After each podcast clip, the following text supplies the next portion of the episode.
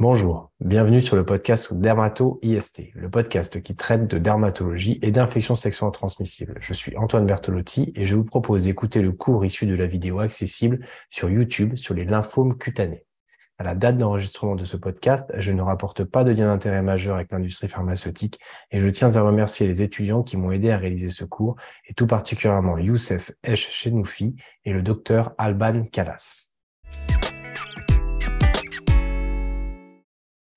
C'est la première fois que vous regardez une de mes vidéos, alors je tiens à vous préciser quelques points d'avertissement. Ce cours est destiné à des étudiants en médecine de la deuxième à la sixième année.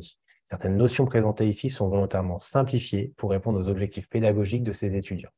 Ce cours est un complément visuel et sonore issu du livre Dermatologie du CEDEF édité chez Elsevier Masson. Il n'est pas exhaustif et ne fait pas foi pour les examens. Certaines images peuvent par contre être amenées à choquer le grand public. Quelles sont les situations de départ auxquelles vous pourriez être confronté lorsque vous avez un patient présentant un lymphome cutané? Tout d'abord, on va le voir sur les différentes photos, le lymphome cutané s'exprime très régulièrement par un érythème. Donc, vous pouvez avoir un patient présentant une lésion maculeuse, papuleuse, rouge, donc érythémateuse, avec donc un effacement à la vitropression et qui peut conduire à un diagnostic de lymphome cutané. L'autre chose essentielle à avoir en tête, c'est le prurite. Les lésions, généralement, sont associées à un prurite, et on va le voir dans l'un d'entre eux, particulièrement le syndrome de Césarie, où le prurite peut être important. Donc, devant un prurite, vous devez savoir évoquer le diagnostic de lymphome cutané. On va également voir que ces diagnostics vont se faire à l'aide d'examens complémentaires et principalement de la biopsie cutanée. Et donc, il est nécessaire d'avoir une organisation raisonnée des prescriptions des différents examens complémentaires. Enfin, il est primordial d'avoir comme compétence, lorsque l'on est médecin, la capacité d'annoncer un diagnostic grave à un patient et à sa famille. C'est bien entendu le cas dans le cadre des lymphomes malins, dans l'item des lymphomes malins. Et l'on va voir que dans le cadre des lymphomes cutanés, il peut y avoir quelques nuances dans le cadre de cette gravité. Vous aurez beaucoup plus d'informations sur les lymphomes systémiques dans l'item traité par le Collège des enseignants d'hématologie. Concentrons-nous donc sur les lymphomes cutanés. Les lymphomes cutanés, c'est une prolifération lymphocytaire maligne à point de départ cutané. Il n'y a pas d'atteinte extracutanée au moment du diagnostic, d'accord? Vous n'êtes pas censé avoir d'adénopathie. Si vous en avez, c'est que soit la forme cutanée est déjà évoluée, soit il s'agit d'un lymphome systémique, donc avec atteinte ganglionnaire, qui secondairement euh, a laissé apparaître des lésions cutanées. La clinique, l'évolution et le pronostic sont différents et souvent bien meilleurs que pour les lymphomes ganglionnaires. C'est le troisième type le plus fréquent de lymphome, après le lymphome ganglionnaire et le lymphome digestif. Selon la classification OMS de 2016, à travers les critères cliniques, anatomopathologiques et immunohistochimiques, on va classer les lymphomes en lymphomes cutané T et en lymphome cutané B. On verra également dans ce chapitre les sous-groupes des lymphomes cutanés T type épidermotrope, à savoir le mycosis fongoïde et le syndrome de Césarie. On verra également les autres lymphomes cutanés de type T ou B qui sont plus rares. D'abord, parlons du mycosis fongoïde. Déjà, c'est un terme qui est assez perturbant parce que à sa lecture, on a l'impression qu'on va parler de champignons. Euh, on va voir que cliniquement, effectivement, les dermatophytes sont un diagnostic différentiel important à envisager. Mais mycosis fongoïde signifie bien lymphome cutané et lymphome cutané de type T. C'est le plus fréquent des lymphomes cutanés et il va s'exprimer à travers des macules érythémateuses et squameuses non infiltrées sur les zones photoprotégées au niveau des seins, troncs et racines des membres ou encore des fesses. Pour le retenir, sachez que la photothérapie est un des traitements du mycosis fongoïde, ce qui explique bien que finalement, lorsque les lésions sont sur les zones photo-exposées, elles peuvent être naturellement contrôlées par le soleil environnant. Les lésions sont fixes avec une délimitation nette d'aspect figuré et associée à un prurite important. Au fur et à mesure des années, vous pouvez avoir une infiltration et des plaques qui peuvent apparaître. On a ici une forme débutante, vous voyez, avec un léger érythème, des macules. On a trois macules ici, érythémateuses, pas vraiment squameuses sur cette photo. Probablement qu'on peut avoir euh, euh, sur l'examen clinique un peu de, de, squam. On voit un peu plus de squam, voire même presque de kératose en bordure de celle-ci. On voit bien qu'elle est figurée, qu'elle est bien euh, délimitée de manière nette en, bordure.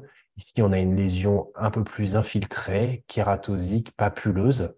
Et ici, on a sur les fesses diverses lésions érythémateuses, probablement squameuses par endroits, à type plutôt de macule, éventuellement peut-être de papule à quelques endroits ici, mais difficile de le préciser sur la photo. Et on est donc sur un stade plutôt précoce, comme celui-ci, par rapport à cette lésion-là ou à cette lésion-là.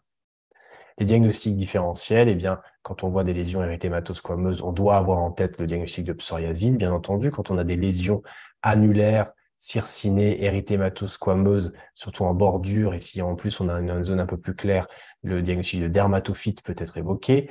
Des lésions un peu kératosiques croûteuses, alors elles sont généralement pas suintantes, elles sont pas vésiculeuses, mais le diagnostic d'eczéma, d'eczématite ou d'eczéma euh, de type euh, numulaire pourrait être évoqué si on était sur des lésions des jambes. Le euh, diagnostic de mycosis fongoïde va être réalisé à l'aide de la biopsie cutanée.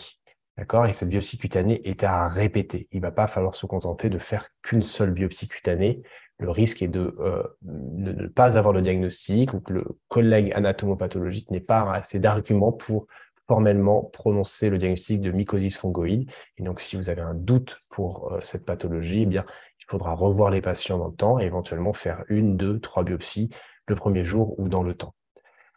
La biopsie cutanée, lorsqu'elle va être euh, positive, lorsqu'elle va vous orienter vers le diagnostic de mycosis fongoïde, elle va vous orienter parce que vous allez voir un infiltrat de lymphocytes au noyau circonvoluté dans le derme, dans l'épiderme, en petit amas ou en tech. on va parler souvent d'épidermotropisme, et on le voit un peu sur cette photo, où on a une quantité de lymphocytes, vous voyez, qui viennent et qui montent dans l'épiderme, ce qui n'est pas normal. Hein. Les lymphocytes, quand ils sont présents, sont censés rester dans le derme, et là, vous voyez qu'ils ont envahi l'épiderme. Les lymphocytes, si jamais on fait une immunohistochimie à ce niveau-là, seront CD3+, CD4+, et CD8-.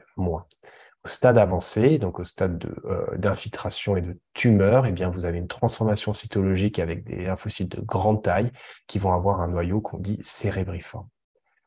On va réaliser un génotypage, génotypage du TCR, et là, vous allez avoir un clone T dans les lésions cutanées. Par contre, lorsque vous allez faire cette même manipulation au niveau du sang, vous allez rechercher un clone au niveau du sang circulant, vous ne devriez pas en trouver.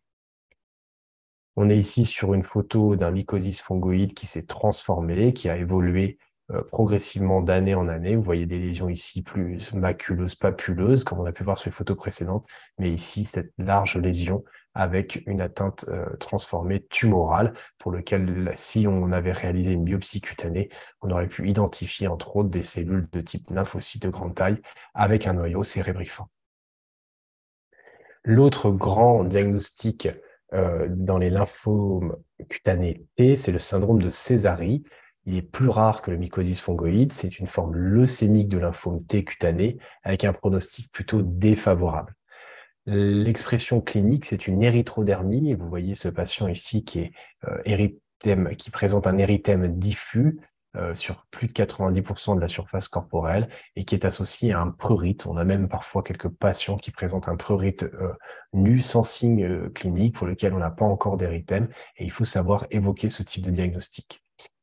Régulièrement, les patients présentent donc cet érythème, mais également au niveau des mains, une kératodermie palmoplantaire, vous avez pu voir, si vous avez déjà fait ces, chapitres-là, des images similaires sur euh, des eczémas, sur du psoriasis ou encore sur du lichen. On peut avoir de ce fait des anomalies inguéales, on peut aussi avoir des atteintes au niveau des cheveux avec une alopécie, on peut avoir une atteinte à type d'ectropion, hein, donc votre paupière qui est, euh, révulsée, et puis euh, également des adénopathies qui peuvent être présentes. Comment est-ce qu'on va confirmer le diagnostic? On va faire une prise de sang et on va rechercher, on va demander à compter le nombre de cellules de Césari qui sont des lymphocytes À noyau irrégulier. Et s'il y en a plus de 1000 par millimètre cube, ou si on a un rapport CD4 sur CD8 supérieur à 10, eh bien, ce seront des éléments en faveur du syndrome de Césari. La biopsie cutanée du syndrome de Césari mais également la biopsie ganglionnaire permettront de détecter des cellules de Césari et l'immunohistochimie montrera un lymphocyte, des lymphocytes CD3+, CD4+, et CD8-. À nouveau, on demandera à réaliser un génotypage du TCR dans la peau qui sera positif, mais qui sera également positif dans le sang avec une clonalité T identique. Et cela se comprend bien par rapport au mycosis fongoïde. Le mycosis fongoïde, on était finalement sur un stade essentiellement cutané, mais la forme césarie est finalement une forme leucémique qui a laissé diffuser ces lymphocytes T également dans le sang. Et donc, vous avez les mêmes lymphocytes, le même clone cutané et sanguin. Il existe également d'autres lymphomes T cutanés, ils sont plus rares et hétérogènes. Au niveau clinique, au niveau pronostic, on peut avoir des lésions papuleuses, nodulaires, tumorales, uniques ou multiples, et le pronostic peut être variable. En effet, par exemple, les lymphomes T cutanés CD30+, ont un pronostic plutôt excellent, alors que ce n'est pas le cas pour les lymphomes euh, systémiques, euh, ganglionnaires CD30+. La papulose lymphomatoïde euh, occupe une place particulière. C'est une lésion, ce sont des lésions qui sont chroniques bénignes et qui peuvent être associées dans 10% des cas à des mycoses fongoïdes, voire même à des lymphomes de Hodgkin. Ce sont des papules érythémateuses, comme on peut le voir sur cette photo, avec des lésions finement squameuses également par endroits. On peut avoir des lésions même nécrotiques, voire atrophiques, et à la biopsie cutanée, on va avoir des lymphocytes atypiques intradermiques CD30+, et CD4+. On rentre désormais dans l'autre catégorie. On a parlé des lymphomes T cutanés. On parle maintenant des lymphomes B cutanés. On ne va pas rentrer dans les détails de cette catégorie, mais qui sont beaucoup plus rares. Et les lésions, comme vous pouvez le voir sur ces photos, peuvent être papuleuses, mais assez rapidement nodulaires, comme on peut le voir ici, ou avec des plaques infiltrées. Le diagnostic, c'est clairement l'anatomopathologie qui va euh, vous permettre de faire ce diagnostic. Et généralement, on, préconise de réaliser une biopsie plutôt à la lame au scalpel pour avoir une biopsie assez importante pour bien identifier la structure de cette lésion plutôt qu'un simple punch de quelques millimètres. Le principal, les principaux diagnostics différentiels année, ce sont les pseudolymphomes. Cela correspond à des hyperplasies lymphoïdes cutanées. Il peut s'agir de piqûres d'insectes, de la boréliose, donc maladie de Lyme ou encore de médicaments. Et euh, les lésions peuvent être un type de papules, de nodules, de plaques infiltrées. Et c'est toujours euh, très difficile pour l'anatomopathologiste qui reçoit euh, les, échantillons de peau que l'on a réalisés, qui n'a pas vu le patient, qui n'a pas forcément les photos, de pouvoir parfois réaliser la distinction entre un lymphome et un pseudo, des pseudo-lymphomes. Et c'est tout l'intérêt de pouvoir faire une confrontation anatomoclinique, c'est-à-dire que vous vous réunissez avec votre anatomopathologiste et on confronte l'histoire clinique, l'aspect des lésions cliniques avec ce que l'on voit au niveau du microscope pour pouvoir réellement poser le diagnostic. Lui, il va pouvoir réaliser un immunophénotypage lymphocytaire au niveau anatomopathologique et on va essayer d'identifier des clones et ces clones, la présence des clones ne sont pas non plus toujours signe de malignité. donc, il faut interpréter cela avec prudence. Et donc, il est nécessaire, lorsque vous avez un doute, si vous vous trouvez face à ce type de situation, de référer vos cas à des experts ou à des collègues hospitaliers qui ont accès à un staff de confrontation anatomoclinique pour vous éclairer au mieux.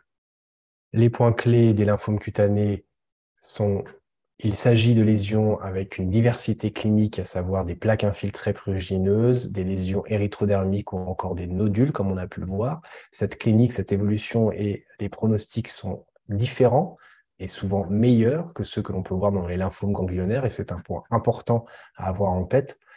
Euh, en termes de diagnostic, le diagnostic va pouvoir être réalisé à l'aide de la biopsie cutanée. Euh, on va pouvoir effectivement identifier par exemple un épidermotropisme pour un lymphome T, réaliser des immunohistochimies avec des CD3+, des CD4+.